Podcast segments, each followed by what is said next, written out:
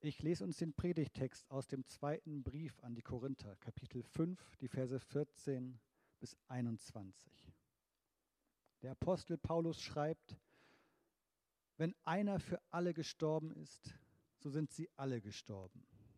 Und er ist darum für alle gestorben, damit die da leben hinfort nicht sich selbst leben, sondern dem, der für sie gestorben und auferstanden ist. Darum kennen wir von nun an niemanden mehr nach dem Fleisch. Und auch wenn wir Christus gekannt haben nach dem Fleisch, so kennen wir ihn doch jetzt so nicht mehr. Darum ist jemand in Christus, so ist er eine neue Kreatur. Das Alte ist vergangen, siehe, Neues ist geworden. Aber das alles von Gott, der uns mit sich selber versöhnt hat durch Christus und uns das Amt gegeben, das die Versöhnung predigt. Denn Gott war in Christus und versöhnte die Welt mit sich selber und rechnete ihnen ihre Sünden nicht zu und hat unter uns aufgerichtet das Wort von der Versöhnung. So sind wir nun Botschafter an Christi Stadt. Denn Gott ermahnt durch uns. So bitten wir nun an Christi Stadt, lasst euch versöhnen mit Gott. Denn er hat den, der von keiner Sünde wusste, für uns zur Sünde gemacht, damit wir in ihm die Gerechtigkeit würden, die vor Gott gilt.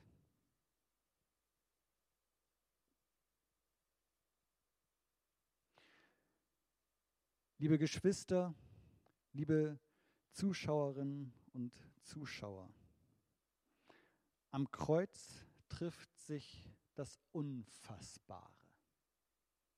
Da ist das Unverständnis. Das Unverständnis, das diese Welt der Liebe selbst entgegenbringt. Der Liebe, die nicht mit ansehen kann, wie der Mensch ihr selber, seinem Mitmenschen und sich selber begegnet. Der Liebe, die darum für diese Menschen lebendige Wirklichkeit wird, die Menschen begegnet, um sie zu lieben. Der Liebe, der die Menschen nicht mit gleicher Sprache zu antworten vermögen, sondern sie verspotten, sie martern und sie töten. Sie wird zur Schau gestellt, damit man sich vor ihr ekelt, sich von ihr fernhält, es sich eine Lehre sein lässt. Wenn du dich auf diese Liebe einlässt, dann wird es dir auch so ergehen. Unfassbar. Da ist das Unverständnis was für ein grausamer Gott, der ein Menschenopfer fordert, weil er erst dann wieder die Menschen lieben kann. Muss denn so etwas sein? Passt das in unsere Welt? Hätte es nicht einen anderen Weg geben können? Gott ist doch alles möglich. Dann könnte ihm doch auch möglich sein, uns gerecht zu machen, ohne dass dafür jemand sterben muss. Hätte es denn nicht einen anderen Weg für die Menschen gegeben? Einen anderen Weg zu lieben und nicht zu hassen, zu vergeben und nicht nachzutragen, zu segnen und nicht zu fluchen. Warum also? Doch ich stelle eine andere Frage. Ich stelle nicht die Frage nach dem Warum, sondern nach dem Wozu. Und ich sage Nein. Es ist kein perverser, Menschenopfer fordernder Gott, dem das Leid gefällt. Es ist ein liebender Gott, der nicht den Weg des Todes sucht, sondern den Weg des Lebens gelebt hat. Mit der Bereitschaft, sich damit dem Tod zu unterwerfen, dem Hass, dem Nachtragen und dem Fluch. Wozu also? Um den Weg frei zu machen. Frei für die Liebe, durch den Hass, durch das Nachtragen und durch den Fluch hindurch. Wozu?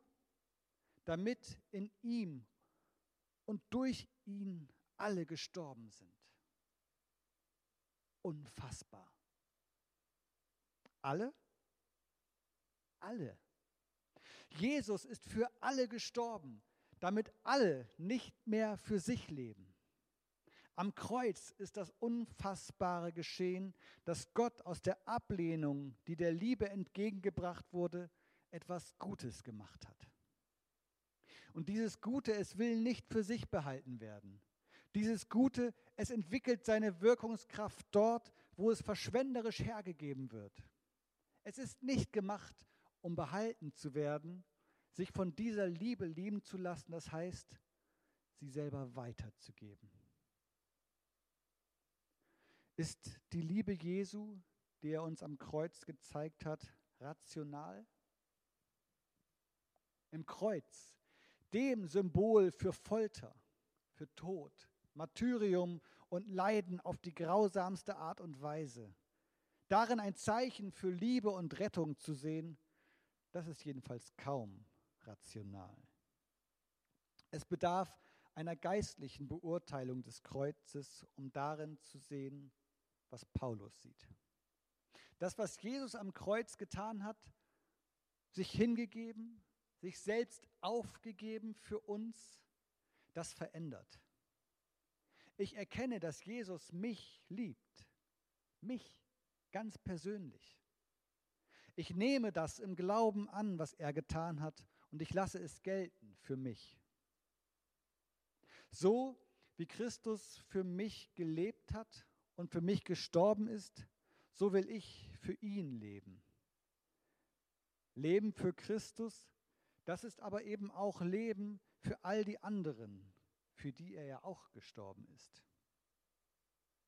Ich will darum dieser Welt etwas entgegenhalten, mich ihr nicht ergeben und nach ihren Regeln, den Regeln der Menschen, den Regeln des Fleisches leben, sondern ich will in der Realität leben, die Jesus durch seinen Sieg über diese Regeln des Fleisches geschaffen hat. Diese sagen mir, dass ich für mich selber sorgen muss, um nicht zu kurz zu kommen. Sie wollen mir Angst machen. Sie wollen, dass ich mich zuerst um mich selber sorge. So sehr, dass es mir letztlich gar nicht mehr darum gehen kann, den anderen genauso sehr zu lieben wie mich selber. Ich will nicht mit diesen Augen meine Umwelt sehen und die Menschen, die mich umgeben und die doch letztlich alle meine Nächsten sind oder zu ihnen werden können. Ich will sie nicht beurteilen nach den Normen, die sie einteilen in Gerechte und Sünder, in Christen und Nichtchristen, darin, ob sie mir nützlich sind oder nicht. Ich will aus der Erkenntnis herausleben, dass Jesus so anders war, als sich irgendein Mensch hätte vorstellen können. Er war nun einmal nicht der mächtige König. Er war nicht der Wundertäter, der umherzog, einfach nur um die Menschen zu begeistern. Und er war weise auf eine Art, die viele Menschen sich wohl anders gewünscht hätten. Er hat die Hoffnung vieler Menschen, die sich nach Stärke, Macht, Wundern und Weisheit sehnten, nicht erfüllt.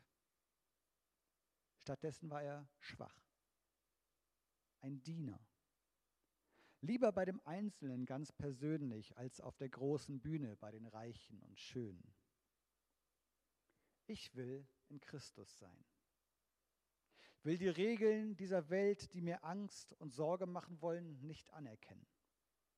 Ich will aber anerkennen, dass Jesu Tod auch etwas mit mir macht. Ich will die Freiheit annehmen, die er schenkt. Jesus stirbt am Kreuz. Ist das eigentlich fair? Wie kann Gott so etwas zulassen? Wie kann oder soll ich an einen Gott glauben, der so etwas zulässt? Solche Fragen begegnen mir manchmal im Gespräch mit anderen Menschen. Sie begegnen mir im Internet. Sie begegnen mir voller Wut, Enttäuschung und Ärger. Sie begegnen mir als Anklage gegen Gott, als Vorwurf als Äußerung der Bitterkeit, der Sorge, der Hilflosigkeit, der Angst. Es ist der Ausdruck des Nicht-Glauben-Könnens angesichts so vieler Dinge, die uns widerfahren können. Mag es unser persönliches Schicksal sein oder das eines uns nahestehenden Menschen, das uns zu schaffen macht.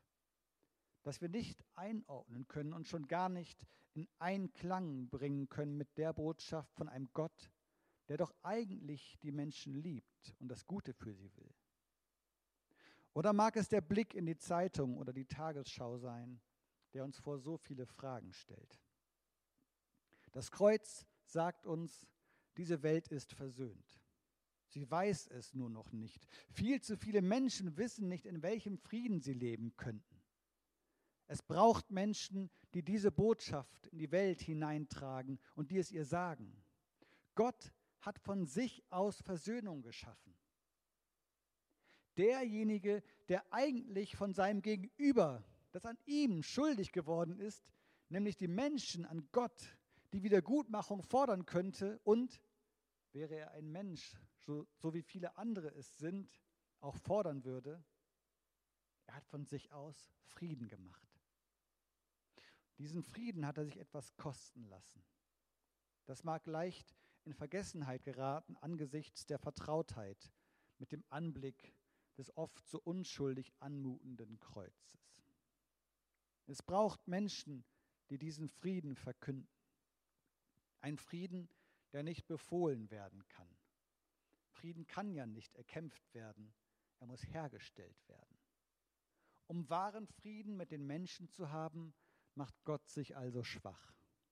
Er befiehlt den Frieden nicht, er spielt nicht seine göttliche Machtposition aus, indem er seine Geschöpfe einfach einen erzwungenen Frieden halten lässt, indem er ihre Freiheit auf dem Altar dieses Friedens darbringt. Nein, die Freiheit bleibt dem Menschen. Und Gott erbittet. Wir bitten. Wir bitten an seiner Stelle, nehmt diesen Frieden doch an. Lasst euch versöhnen. Ihr müsst nichts weiter tun. Gott hat alles getan. Jesus hat alles getan. Er hat es sich antun lassen. Jetzt lasst ihr es doch geschehen. Nein, fair ist das eigentlich nicht. Fair wäre was ganz anderes. Doch wir können froh sein, dass Gott nicht fair ist. Es ist der Höhepunkt des sich erniedrigenden Handelns Gottes, was hier formuliert wird. Jesus, Gott, die Liebe selbst wird zur Sünde. Soweit der Norden vom Süden, soweit der Abend vom Morgen und der Anfang und das Ende sind, soweit ist doch Jesus, menschgewordene Liebe Gottes zu den Menschen von der Sünde, dem Inbegriff der Trennung von Gott. Wenn eines absolut untrennbar zusammengehört, dann ist es doch Gott und Liebe. Und doch lässt er zu, dass er, ausgerechnet er, mit der Sünde selber identifiziert wird. Nicht, dass er selber deswegen ein Sünder gewesen wäre, sondern unterworfen der Macht von Schuld und Sünde nahm er stellvertretend für die Menschheit, die so sehr von der Sünde gekennzeichnet war und noch ist, die Folgen dieser Sünde auf sich. Mein Gott, mein Gott, warum hast du mich verlassen? Getrennt von Gott, sich selber entfremdet. Doch er steigt nicht vom Kreuz. Er beendet sein Leiden nicht. Er trägt es. Am Kreuz identifiziert sich Jesus selber mit dem Kennzeichen menschlicher Existenz, damit alle, die von seinem Angebot Gebrauch machen wollen, eben nicht mehr damit identifiziert werden müssen, sondern sich stattdessen identifizieren dürfen mit der Gerechtigkeit Gottes und sich so in die Gemeinschaft mit ihm und damit mit Gott hineinnehmen lassen. Und in ihm der an diesem Kreuz hängt, erkennen wir, dass wir selber verstrickt sind in die Schuld und die Ungerechtigkeit in dieser Welt, die er dort trägt. Das ist tatsächlich unfassbar. Es ist kaum zu begreifen, kaum mit dem Verstand zu durchdringen, sondern es muss vielmehr im Glauben erfahren werden. Und das ist umwälzend, das Handeln Jesu hinterlässt die Welt nicht, wie sie vorgefunden wurde. Er schafft tatsächlich etwas Neues, indem es eine Gemeinschaft zwischen Mensch und Gott ermöglicht, die von Seiten der Menschen eigentlich verspielt war. Nein, es ist nicht fair. Gott sei Dank dafür, dass er nicht fair ist. Ihm sei Dank, dass er sich dieser Welt angenommen hat, dass er selber hinabgestiegen ist in die tiefsten Tiefen weltlichen und menschlichen Leidens, der Schuld und der Verachtung. All das hat er mitgenommen an das Kreuz. All das, was wir nicht selber tragen können, hat er auf sich genommen und bietet uns an, es bei ihm abzugeben. Einer für alle, aber nicht alle für einen. Er trägt unsere Sünden am Kreuz.